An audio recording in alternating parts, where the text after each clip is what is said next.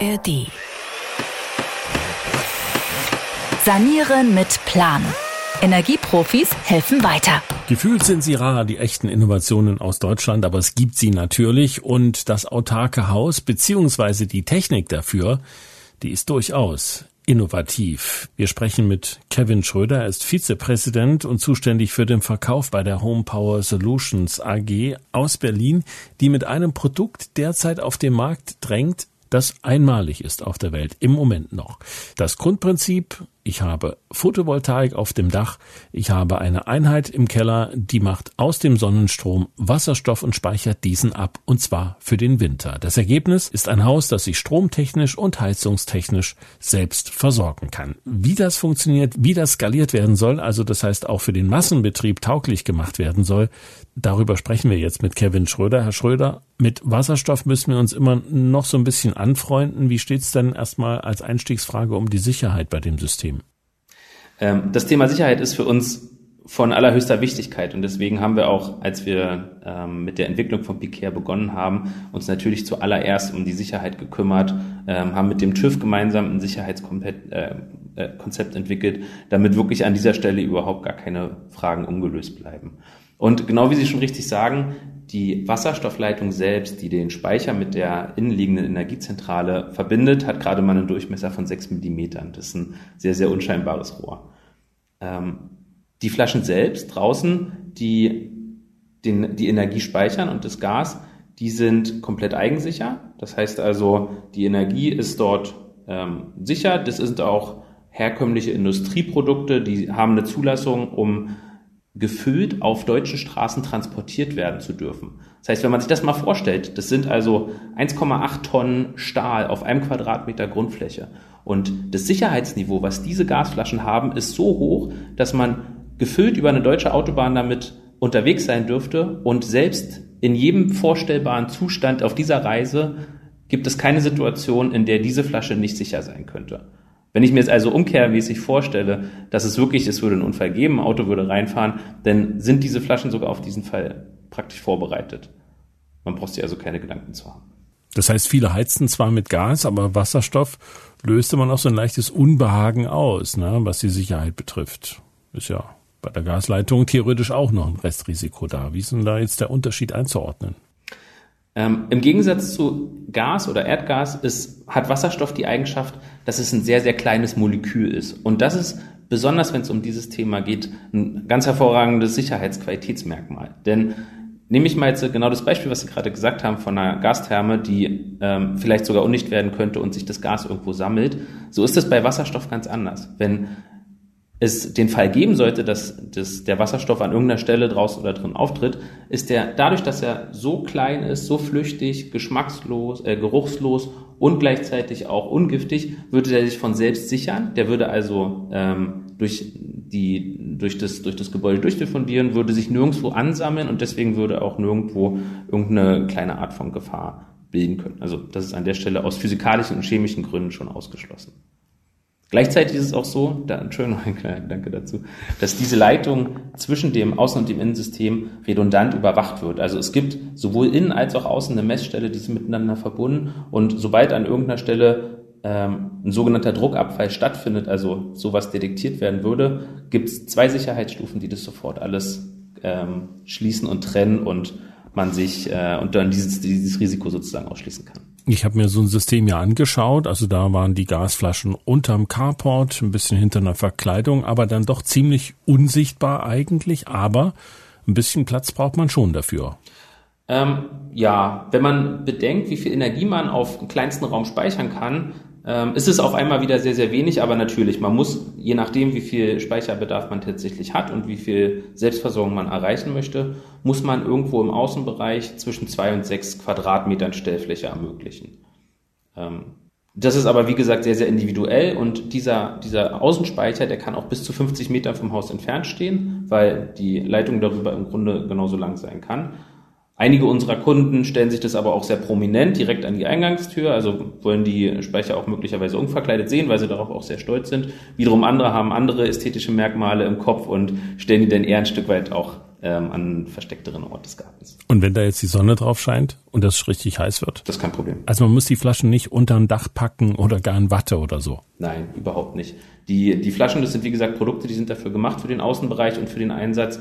Ähm, wir liefern auch immer noch ein zusätzliches Dach mit. Das steht dann auf diesen ähm, Speichermodulen drauf und ähm, schützt es auch vor, vor Witterung und vor allem, was dabei passieren kann. Aber an der Stelle ähm, haben wir uns schon die Gedanken dafür gemacht, dass alles gut funktioniert. Mhm. Nun wollen wir mal Ihr System ein bisschen zerlegen. Also ich habe mir das ja angeguckt bei der Familie und das war schon insofern innovativ äh, für jemanden, der sich damit noch nicht so befasst hat, dass man ja wirklich die Energie, die man braucht in einem Einfamilienhaus komplett wegspeichern kann. Also ich bin wirklich autark.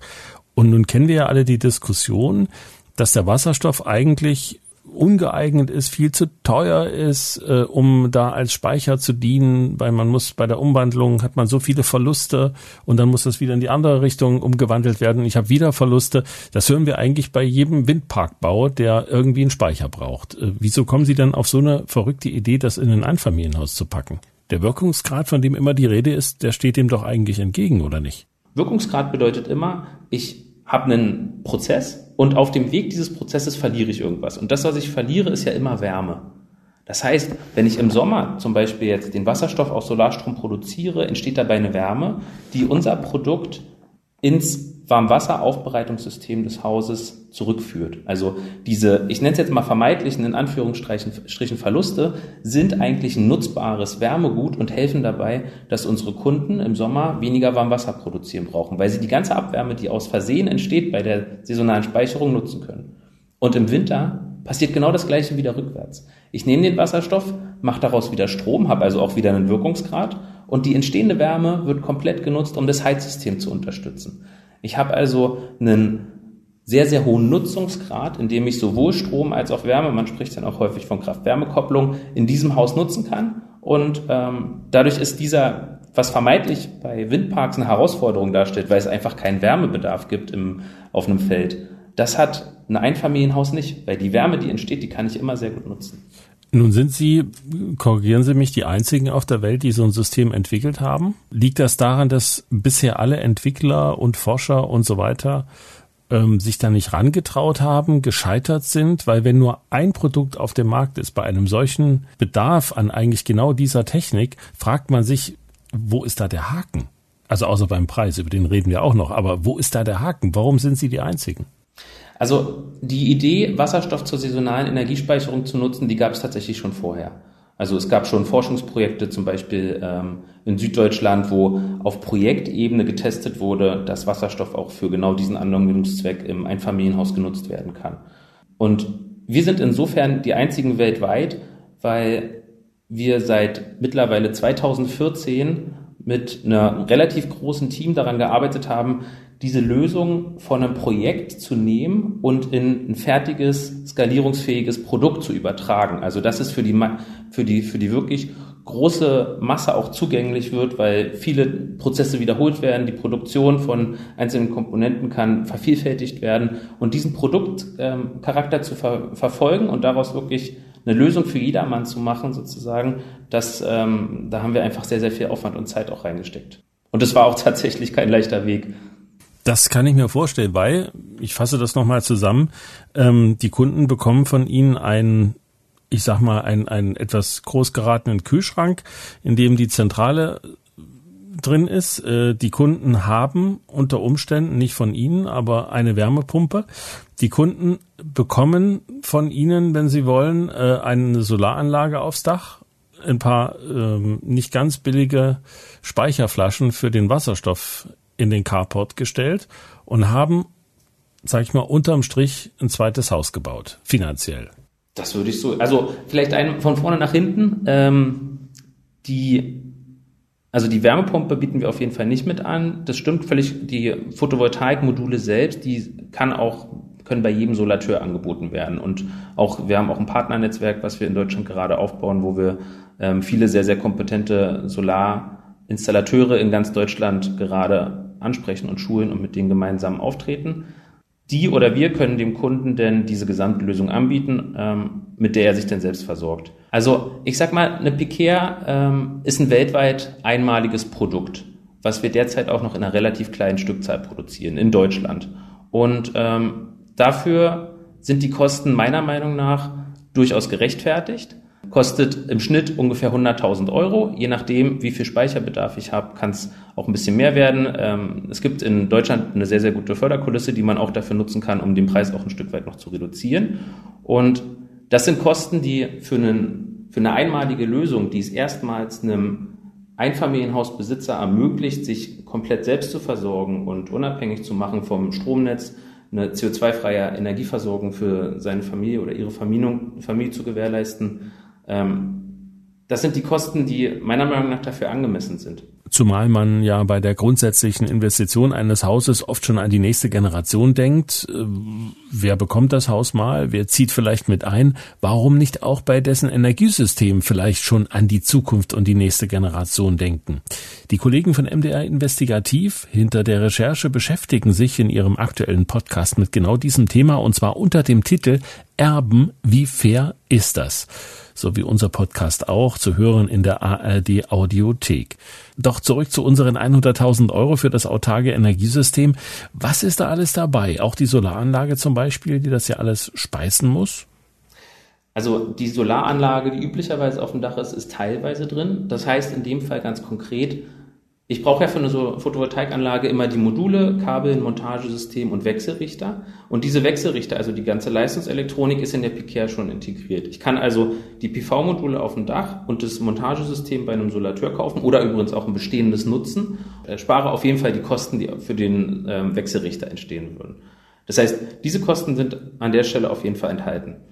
Gleichzeitig ist auch eine Batterie, also ein Kurzzeitspeicher mit in den Kosten und in unserem Produkt mit drin, der größer als der Marktdurchschnitt ist und der dafür sorgt, dass gerade im Sommer und in der Übergangszeit die, der, der Selbstversorgungsgrad schon so hoch gehalten wird, dass ich komfortabel die weiteren Überschüsse überhaupt nutzen kann, um mit dem Elektrolyseur, das ist das Gerät, was den Wasserstoff produziert, auch tatsächlich Wasser zu spalten. Also der, dieser Wasserstoff, der entsteht in unserem Fall, das ist komplett grüner Wasserstoff, der entsteht nur dadurch, dass ich Strom von der Sonne nehme und Wasser aus dem äh, ganz normales Leitungswasser, also ich muss es auch nicht weiter aufbereiten, also ganz normales Leitungswasser.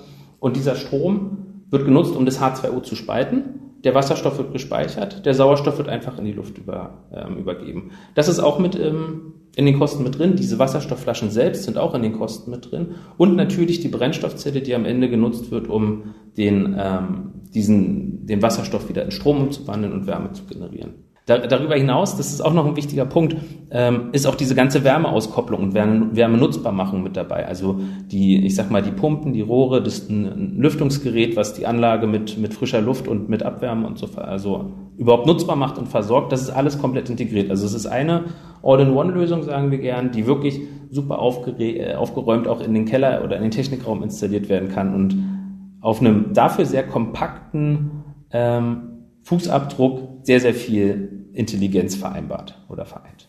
Hm. Das heißt, ähm, ich brauche theoretisch, wenn ich diese Anlage habe, brauche ich keine Wärmepumpe in meinem Haus? Doch. Die Wärmepumpe nutzt den Strom, um damit das Haus zu beheizen. Die wird aber einerseits, wie gesagt, durch die direkte Stromnutzung versorgt und gleichzeitig wird der Bedarf der Wärmepumpe durch die ähm, intelligente Abwärmenutzung reduziert. Ich habe einen, einen Zusatznutzen auch auf der Wärmeseite, aber die ähm, Wärmepumpe sollte vor allem auf das Haus zugeschnitten sein, weil jedes Haus da sehr unterschiedlich ist. Aber der Strom, der aus der Pikea kommt, ist unabhängig davon, in welche Wärmepumpe er letztlich fließt. Daher haben wir uns davon äh, unabhängig gemacht. Hm. Jetzt frage ich für einen Freund bei der FDP. Ähm, was ist denn, wenn ich eine alte Gasheizung habe oder eine relativ neue Gasheizung? Stichwort H2 Ready und nutze das Gas, was Ihre Anlage liefert. Ja. Also gedacht ist es nicht so, das habe ich mir schon erlesen, aber kann man das irgendwie heimlich umbiegen, dass das Gas dann in meine Gasheizung fließt? also dafür ist ähm, das Sicherheitssystem und das Sicherheitskonzept aus der Pikea schlau genug, um äh, darauf zu reagieren, dass das als, als äh, Störung wahrgenommen würde und die Anlage in einen sicheren Zustand gibt. Aber wäre das denkbar, dass Sie so ein Modul mitdenken, dass eben die Gasheizung für die nächsten Jahre, wenn die gerade neu ist, äh, die man vielleicht hat, äh, dass man das Gas sich daher zieht? Also vielleicht eine Sache kurz vorweg. Man kann auch seine bestehende Gas- und, Heiz und Pelletheizung, die man schon im Haus hat, ganz normal weiter betreiben. Ich wollte jetzt nicht den Eindruck hinterlassen, dass es sich alles auf Wärmepumpen fokussiert. Nur weil es ein gutes Zusammenspiel im Neubau ist, ist es noch lange nicht für jedes Haus immer die beste Lösung. Da sind auch, dafür muss man die Situation sich vor Ort genau angucken. Und wenn ich eine gut funktionierende Gastherme zu Hause habe, die ähm, das Haus versorgt und, und äh, vielleicht sogar auch einen äh, eine Brennwertherme ist, die hocheffizient ist, gibt es zumindest aus Sicht von HPS keinen Grund, die rauszunehmen und dafür eine Wärmepumpe zu installieren. Das vielleicht einmal kurz, damit ich möglicherweise ein Missverständnis ausräume. Die Wärmenutzung kann genauso gut in einen ähm, Pufferspeicher, in, ähm, in, einen, in einen Kombispeicher geleitet werden, der von einer Gastherme oder von jeder anderen Heizquelle aufgewärmt wird. Ähm, und so wird trotzdem die Wärme nutzbar gemacht und das Haussystem kann auch weiterhin so bestehend genutzt und auch, unter, und auch trotzdem verbessert und unterstützt werden. Und stehen ja nach wie vor die 100.000 als Kosten im Raum, als doch ganz stattliche Summe für so ein Gesamtsystem. Aktuell wissen wir auch nicht, ob überhaupt sinnvoll Fördermittel kommen, die das relevant senken. Aber gehen wir mal von den 100.000 Euro aus. Wie lange dauert es, bis sich eine solche Anlage gerechnet hat? Ähm, ich würde es ungern komplett pauschalisiert sagen, weil man sich jeden einzelnen Fall wirklich immer genau anschauen muss. Da helfen wir auch gerne mit. In der Regel haben unsere Kunden ungefähr nach, ich sag mal, 18 bis 25 Jahren das Geld wieder zurück. Hängt allerdings natürlich auch von den Rahmenparametern ab, die jetzt äh, in, in der Zukunft vorhergesehen sehr, sehr schwer zu, schwer zu ermitteln sind. Also wie entwickeln sich zum Beispiel die Strompreise über die letzten Jahre? Wir wissen aus den Daten vom BDEW zum Beispiel, dass die Strompreise über die letzten 20 Jahre um ungefähr 4,2 Prozent gestiegen sind vor der Situation, wie wir sie aktuell oder letztes Jahr vorgefunden haben. Und das sind natürlich Faktoren, die einen sehr, sehr großen Einfluss auch auf die zukünftige Preisentwicklung haben. Aber unter allen ähm, sehr, sehr konservativ angenommenen Randbedingungen kommen wir in der Regel auf einen Zeitraum, der sich in dem Rahmen befindet. Mit der Stromnutzung. Das heißt, je mehr Fördergelder fließen, umso schneller geht's dann. Absolut, genau, ja. Das ist auf jeden Fall ein wichtiges Instrument, was, was uns und unseren Kunden wirklich einen großen Gefallen tun würde, insbesondere den Kunden. Und Stichwort Stückzahlen, die sind zwar nicht mehr im Prototypenbereich, aber von Massenfertigung kann man bei, ich glaube, etwas über 500 verkauften Anlagen auch noch nicht sprechen. Können sich denn die Preise noch nach unten bewegen, wenn Sie, sag ich mal, in eine Großserienproduktion gehen würden? Ist das denkbar? Ähm, also so wie bei allen Technologieentwicklungen ist es natürlich so, dass je mehr Stück produziert werden, desto bessere Konditionen kriegen wir bei unseren Ressourcenlieferanten, desto effizienter und größer werden auch die Produktionsprozesse. Und es ist natürlich davon auszugehen, dass über eine große Skalierung ähm, sich auch zukünftig der Preis ändert und auch für ein größeres, vielleicht heute schon interessiertes Kundensegment auch nochmal attraktiver wird. Spricht eigentlich irgendwas dagegen, das Ganze in einer Firma einzubauen, einer kleinen Firma oder in einem kleineren Bürogebäude?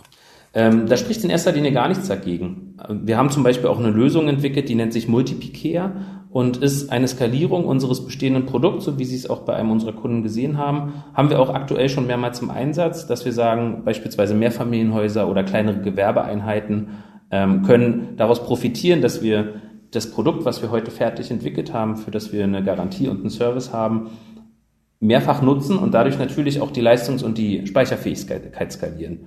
Es muss natürlich trotzdem noch, und das ist die grundsätzlich wichtigste Randbedingung für, wenn man sich jetzt die Frage stellt, möchte ich einen saisonalen Speicher, sehe ich für mich einen saisonalen Speicher?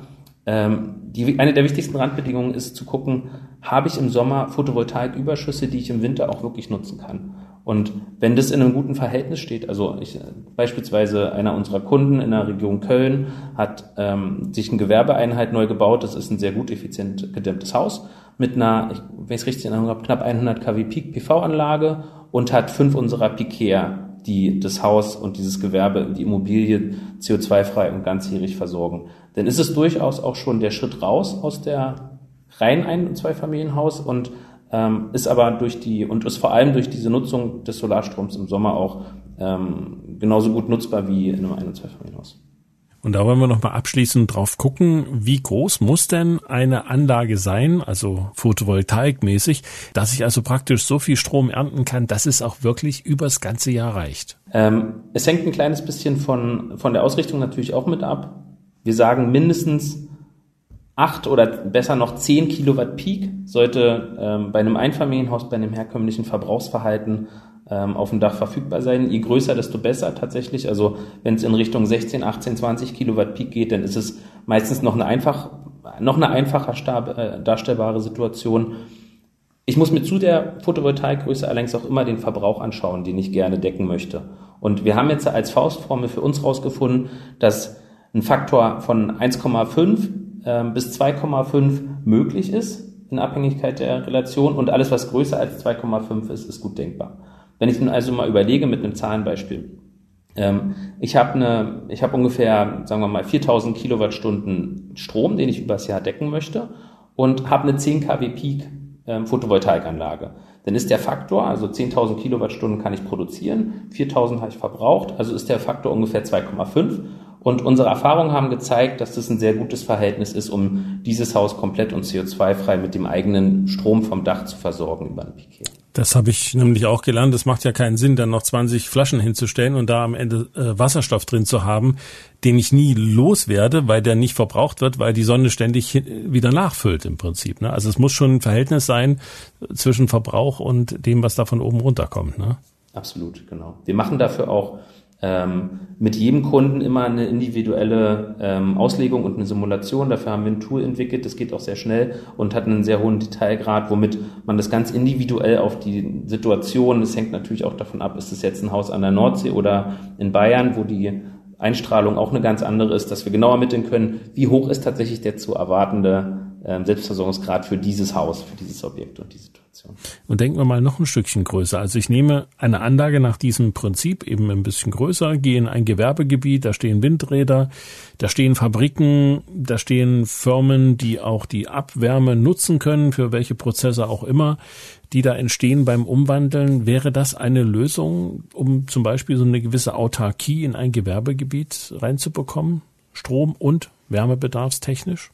Ja, das ist ein sehr, sehr spannendes Anwendungsgebiet, wo wir uns aber nicht darauf fokussieren gerade. Das heißt, die, also meiner persönlichen Meinung nach zufolge wird der Bedarf an saisonaler Speicherung über die nächsten Jahre derartig groß werden, dass man sich nicht die Frage entweder oder stellen muss, sondern eigentlich nur und. Also es wird den Anwendungen wahrscheinlich, ich kann jetzt auch in die Zukunft gucken, weil wir auch nicht aktiv daran arbeiten, aber so wie Sie den beschreiben, der Anwendungsfall macht für, aus meiner Sicht als, als Ingenieur für erneuerbare Energien super viel Sinn. Unser Produkt ist für Ein- und Zweifamilienhäuser und kleinere Gewerbe besser geeignet. Nur in Deutschland oder auch darüber hinaus? Also es gibt weltweit sehr, sehr viele Anfragen, ähm, sowohl auf Messen als auch über unsere Website. Ähm, aktuell ist die Piquea, so wie sie jetzt ist, in ähm, Deutschland verfügbar. Und ähm, das werden wir sicherlich auch über die nächste Zeit erweitern, aber aktuell können wir leider nur die Anfragen aus Deutschland bedienen. Das autarke Haus, eine Innovation aus Deutschland. Die Sonne liefert die Energie und in Form von Wasserstoff wird die dann für den Winter gespeichert, für Strom und für Heizung. Ganz billig ist das Pikea-System nicht, aber noch ist es ja auch alleine auf dieser Welt. In Folge 13 übrigens haben wir einen Hausbesuch gemacht. Wer also auf Praxiserfahrungen setzt, dem kann mit dieser Folge geholfen werden. Sanieren mit Plan. Ein Podcast von MDR Thüringen.